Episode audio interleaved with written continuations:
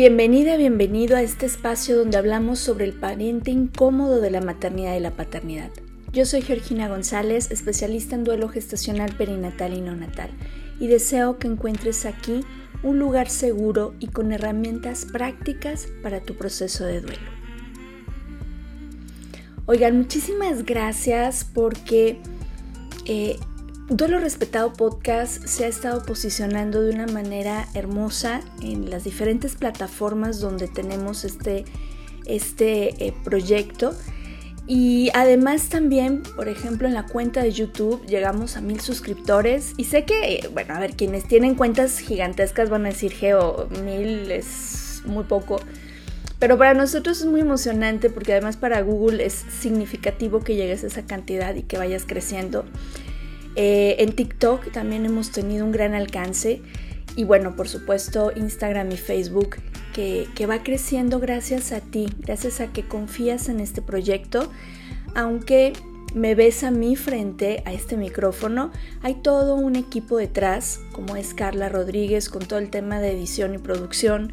Y por supuesto las y los invitados que nos han estado acompañando, que enriquecen este proyecto, pero principalmente el corazón de esto es esa motivación de que quienes están iniciando su camino, quienes desconocen de este tema, puedan contar con información real y oportuna de lo que es este proceso, pero que también puedan tener ese rayo de esperanza ante un camino que al inicio nos parece desolador y nos parece que jamás vamos a salir de él.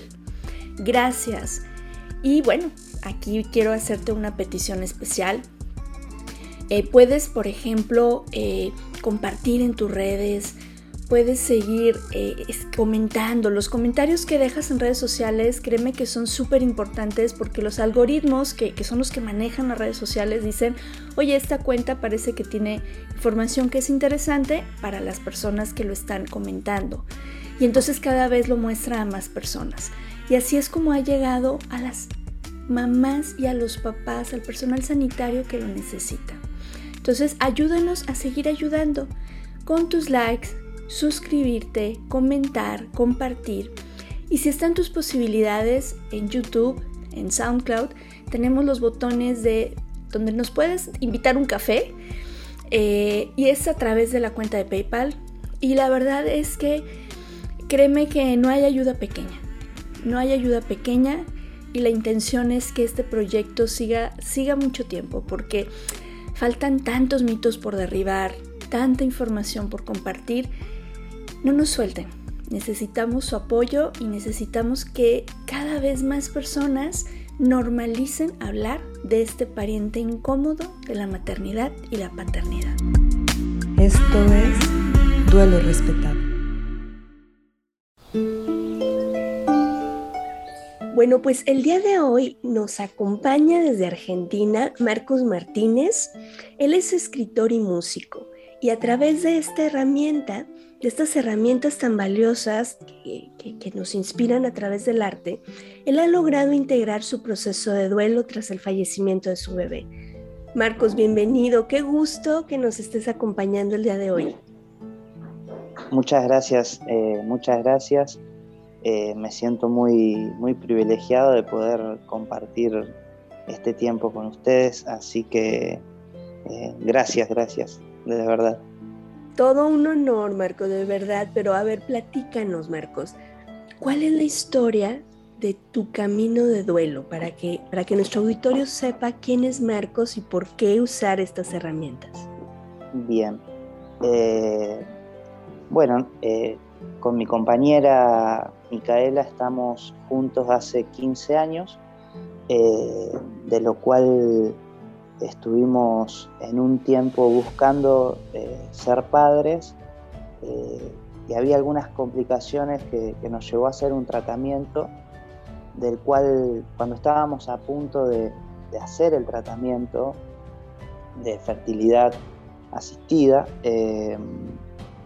quedó embarazada y no, no, no llegó a, realizar el, tratamiento, ¿no?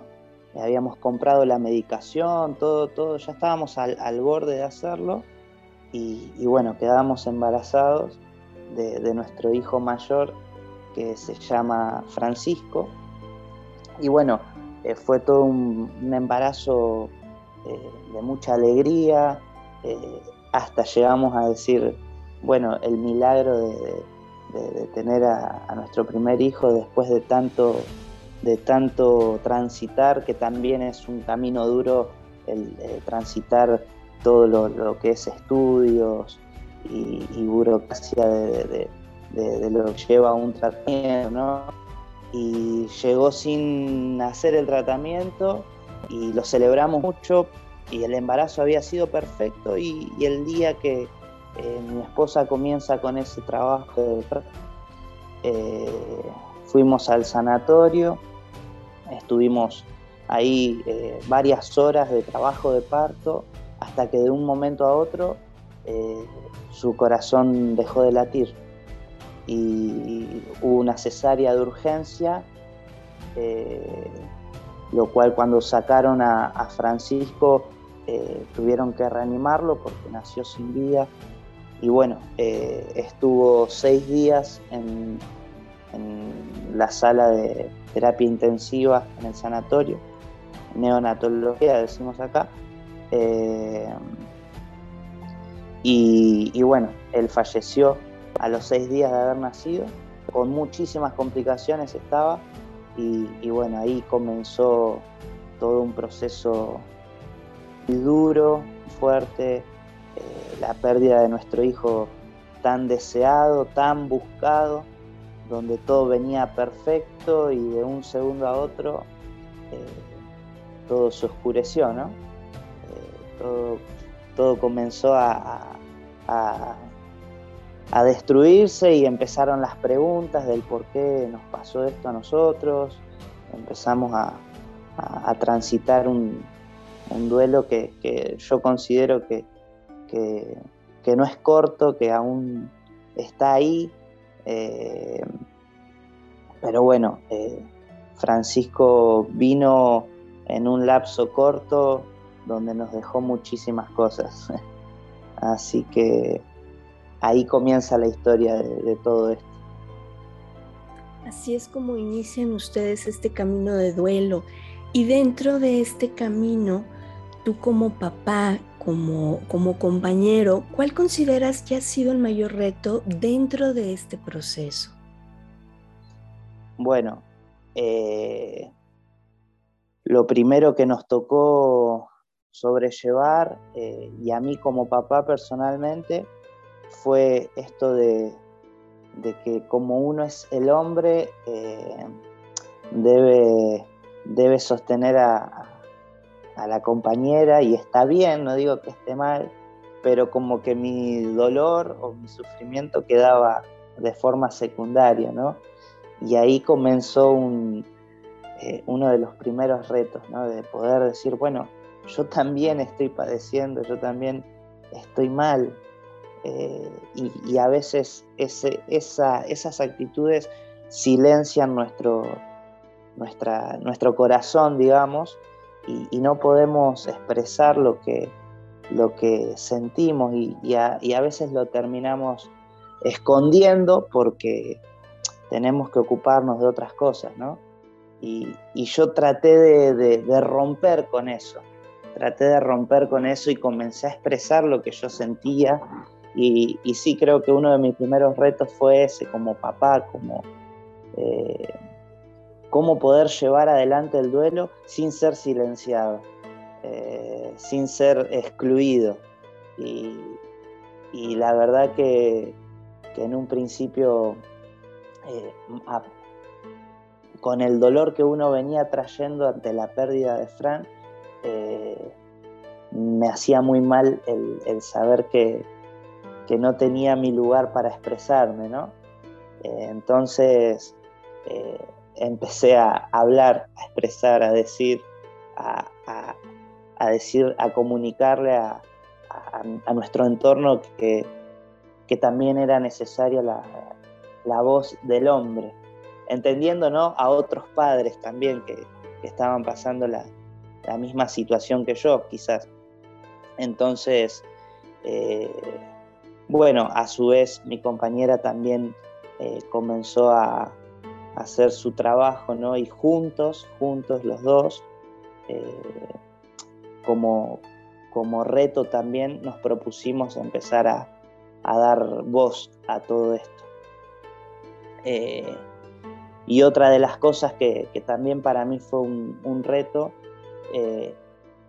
fue, nosotros somos creyentes, practicamos eh, el cristianismo y, otro de, los grandes retos fue cómo poder eh, llevar nuestra fe en medio de tanta angustia, de tanto sufrimiento, de tantas preguntas e incertidumbres, eh, cosa que venían personas creyentes también a darnos versículos bíblicos, eh, palabras de ánimo, con toda la mejor intención, obviamente, pero en ese momento no, no importa eso, no importa lo que diga la Biblia, no importa lo que diga Dios o lo, lo que te digan en, una iglesia, no, no, nada tiene sentido. Entonces el reto fue, bueno, lidiar un poco con esas frases hechas que la religión tiene,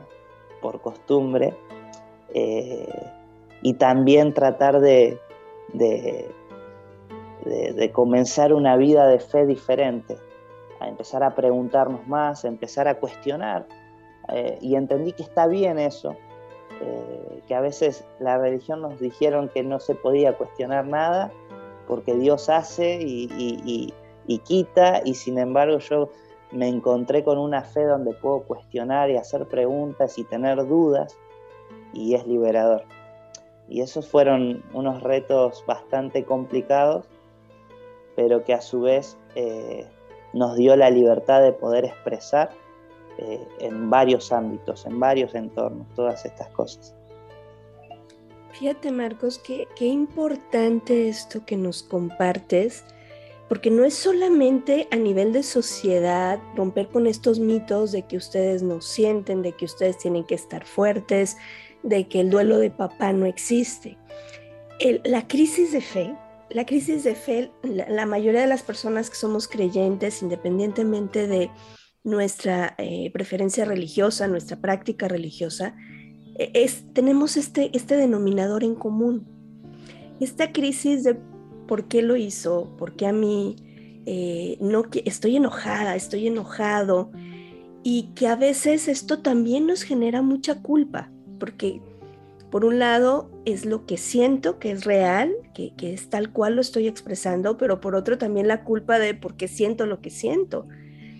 Y en este afán, nuestros eh, compañeros, eh, personas de nuestras congregaciones, de nuestras agrupaciones, eh, buscan ¿no? esta forma de sostenernos, porque desde luego es, es uno de, las, de los elementos, como bien lo menciona desde la logoterapia, ¿no? Como el darle un sentido desde los recursos espirituales, y no estamos hablando de religiosidad, sino desde esta, desde esta parte espiritual, desde estos recursos a los que yo puedo recurrir y que honestamente a través del proceso de duelo, estos recursos van a ser muy útiles para transitarlo, pero no podemos negar que nos enoja, que nos cuestiona, que nos hace vibrar y simbrar estas raíces de decir, oye, pero, pero espérame, quiero cuestionarlo, quiero decirlo.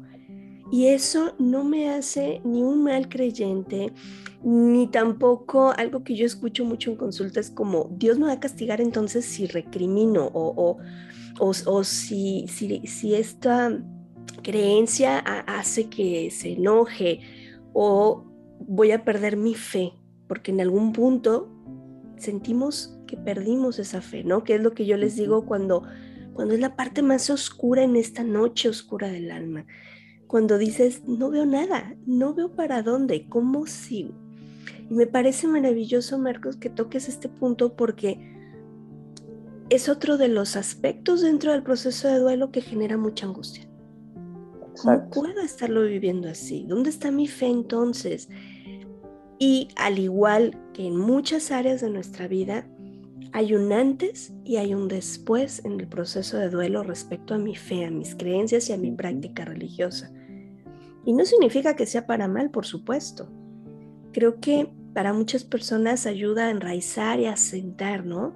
Eh, como a darle esta, este toque de realidad a esta parte tan sutil, tan, tan espiritual, ¿no? Exacto, sí, es verdad. Eh, algo que siempre hago hincapié es en que eh, la duda es un combustible de la fe. El cuestionarse, el hacerse preguntas, a mí me, sirvió y, comencé a permitirme todo esto para poder estar en paz con Dios. ¿sí? Como decías vos, para que la culpa, eh, o sea, sumarle al duelo la culpa de decir, uy, mi fe no, es, no tiene que ser así, sí tiene que ser así, no pasa nada si es así, está bien si es así, permitítelo para, y, que, y que esto te convierta en un buscador para salir adelante, para conocer nuevas, eh, para crecer en la fe básicamente, ¿no? Eh, y, eso, es lo, eso es lo que trato de, transmitir también. Eh, tiene que ser algo que nos quite esa, esa mochila, ya que venimos cargando con una mochila de, esa pérdida, no, no pongamos más peso, ¿sí? transitemos la fe y el duelo como nos salga y va a estar bien. Eh, en algún momento vamos a salir a flote y vamos a decir, eh, me sirvió para entender y como decías recién me gustó mucho, dijiste, eh, para que lo espiritual se amolde a, lo real que estamos viviendo. Y está bien eso. Exacto. Y es, es, muy importante, ¿no? Eh, insisto, es una de las cosas que más crisis genera dentro del proceso de duelo y que sí es bien importante que te des el permiso de transitarlo, que, que no vamos a quedar siempre en esta parte donde estoy enojada, donde quiero un reclamo, donde, donde nada va, siento que nadie me escucha, eh, más allá de mi comunidad, no más allá de la gente que me rodea, de mi tribu que me sostiene. En esta parte, sobre todo para quien es creyente, es, es una verdadera crisis de fe. Lo hemos hablado en otras ocasiones dentro de las tareas del duelo, ¿no? En esta tercera tarea de la reconstrucción del mundo, pues también entra también entran nuestras creencias religiosas, nuestra fe, nuestros valores espirituales. Y, no es ni, insisto, no es ni para bien ni para mal. Es una experiencia de vida y hay que resignificar. Y dentro de, tu proceso, Marcos, yo he visto, recuerden que aquí en la descripción del episodio les dejaré el, enlace al canal de, de YouTube de Marcos. Yo he visto que, bueno, escribes, haces canciones, ¿Cómo ha sido la música para ti como una herramienta de apoyo en tu proceso de duelo? Bien, eh, la verdad que ha sido, ha sido muy importante, ha sido eh, clave para poder canalizar eh, todo mi, dolor, todo este duelo lo transformé en, escritura, lo transformé en canción, y, ha sido realmente muy importante. Si bien yo hago, hago canciones desde hace muchísimos años, eh, después, como, como, hablábamos recién, fue un antes y un después, eh, la pérdida de mi hijo, porque comencé a escribir y a, y a hacer canciones de otra manera, ¿no? con más sentido, con más profundidad en, las cuestiones del alma, que antes por ahí no lo hacía, era más superficial. Y, hoy hago canciones para mí primeramente y después para los demás. Eh, entonces, bueno, todo esto me llevó a hacer un disco donde está eh, pura y exclusivamente dedicado a mi hijo, un disco que se llama Diciembre 30, donde donde son eh, cuatro canciones que hablo de todo el proceso, diciembre 30 porque es el día que nació mi hijo, ¿no? Eh, y bueno, ahí expreso, pude expresar desde lo más profundo todo, todo lo que, lo que, lo que me tocó vivir y me ha hecho muy bien, me ha hecho muy bien. Eh, y sé que a veces lo, toco en vivo en algún bar, en algún lugar, y, siempre hay personas que, se sienten identificadas con el mensaje. Esa es la idea, ¿no? Poder transmitir la vivencia de uno para poder bendecir a otros, ¿no? y la verdad que eso es gratificante y eso estamos vivos para seguir adelante. Exacto, fíjate eh, Marcos, ahorita te escucho y me llega, que por ahí ya lo han escuchado en otros episodios, eh, es lo que Boris Cyrulnik denomina como tutores de resiliencia. Esa canción, esas palabras, esa frase que en ese momento te llega y te la apropias porque te ayuda a ir resignificando. Eh, de pronto, no sé, vas a la calle y escuchas una frase que incluso ni siquiera era para ti, pues eran dos personas que estaban platicando y te llega. Y qué impresión, porque me encanta esto que nos compartes de que algunas personas se sienten identificadas o les hace sentido esto. Y ahí es cuando yo les invito siempre a seguir hablando del tema, a no reprimirnos porque ¿qué va a pensar la gente? Oye, pero si yo hablo de esto, pues, ¿qué van a decir de mí? Que no lo supero, que estoy todavía ahí anclado o anclada con este rollo. Pero realmente no sabes cómo tus palabras, tu voz, tu música, tus acciones puedan ser ese bálsamo para el alma de esa persona que en este momento está herida. Y, tal cual, esa conexión, ¿no? Esa interrelación de los seres humanos. Por eso hay que hacer las cosas desde el corazón, ¿no? desde esta honestidad, porque no sabes cómo esto va a tener un impacto también en otra persona. Y así como nosotros hemos sido tutores de resiliencia de alguien, alguien más ha sido un tutor de resiliencia de nosotros. Y qué, qué hermoso, de verdad, váyanse ahorita al canal de YouTube, suscríbanse, vean toda la información. Eh, es, Marcos transmite tanto a través de su voz, de lo que él ha creado en este arte, y, y créanme que no se van a arrepentir. Marcos, el tiempo se nos viene encima, pero no quiero cerrar sin que nos compartas qué mensaje les darías, mamás, pero especialmente a los papás que están iniciando ese proceso, que están arrancando con el camino de duelo cuando estás incluso a veces en ese momento de shock donde no entiendes qué pasó. ¿Qué les dirías? Lo primero que, que les diría eh, por experiencia propia es permitirse eh, sentir, eh, no reprimir nada permitirse sentir y, expresar, expresar. Mira, hay una... Yo soy operador socioterapéutico en adicciones y, cuando hice el, curso, eh, la palabra adicto significa no dice, eh, eh, no dice lo que piensa, no dice lo que, lo que le pasa, ¿no?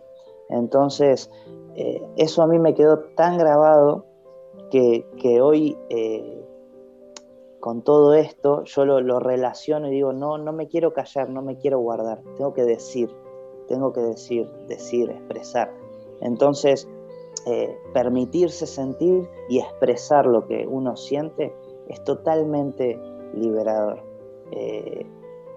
buscar, buscar ese, obviamente buscar ese oído que, dispuesto a escuchar eh, eh, esa tribu, como decías vos, nosotros tenemos ahí un, grupo de personas donde, donde nos reunimos a, hablar de, estas cosas, eh, buscar esa compañía y tratar de, transformar el dolor en un motivo para seguir adelante. en una de mis canciones yo digo, eh, eh, podemos quedarnos, sumergirnos en el dolor o podemos agarrar ese dolor y transformarlo en un propósito, ¿no? Entonces, nada, eso, eso se convierte en el motor de, que nos impulsa día a día a seguir, ¿no?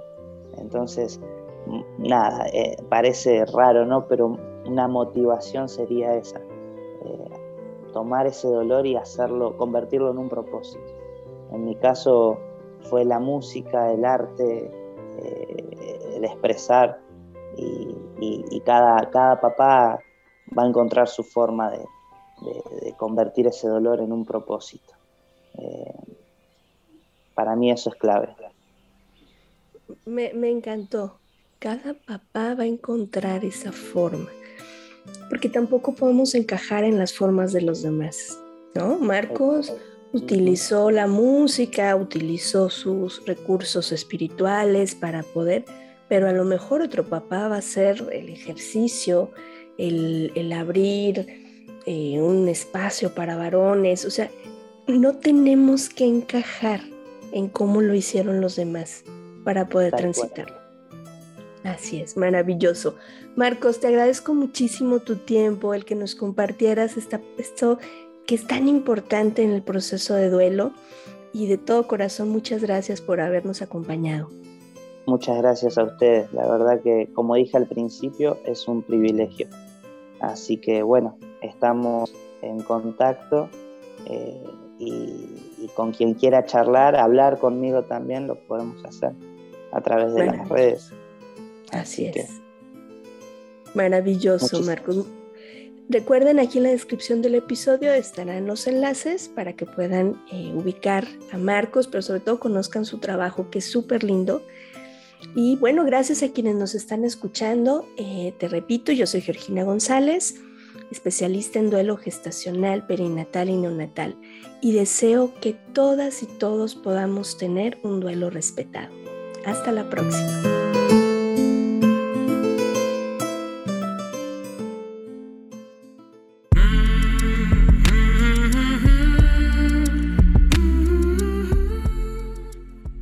Programa es producido por Georgina González y Carla Rodríguez y narrado por mí, Georgina González. Recuerda seguirnos en redes sociales como Duelo Respetado.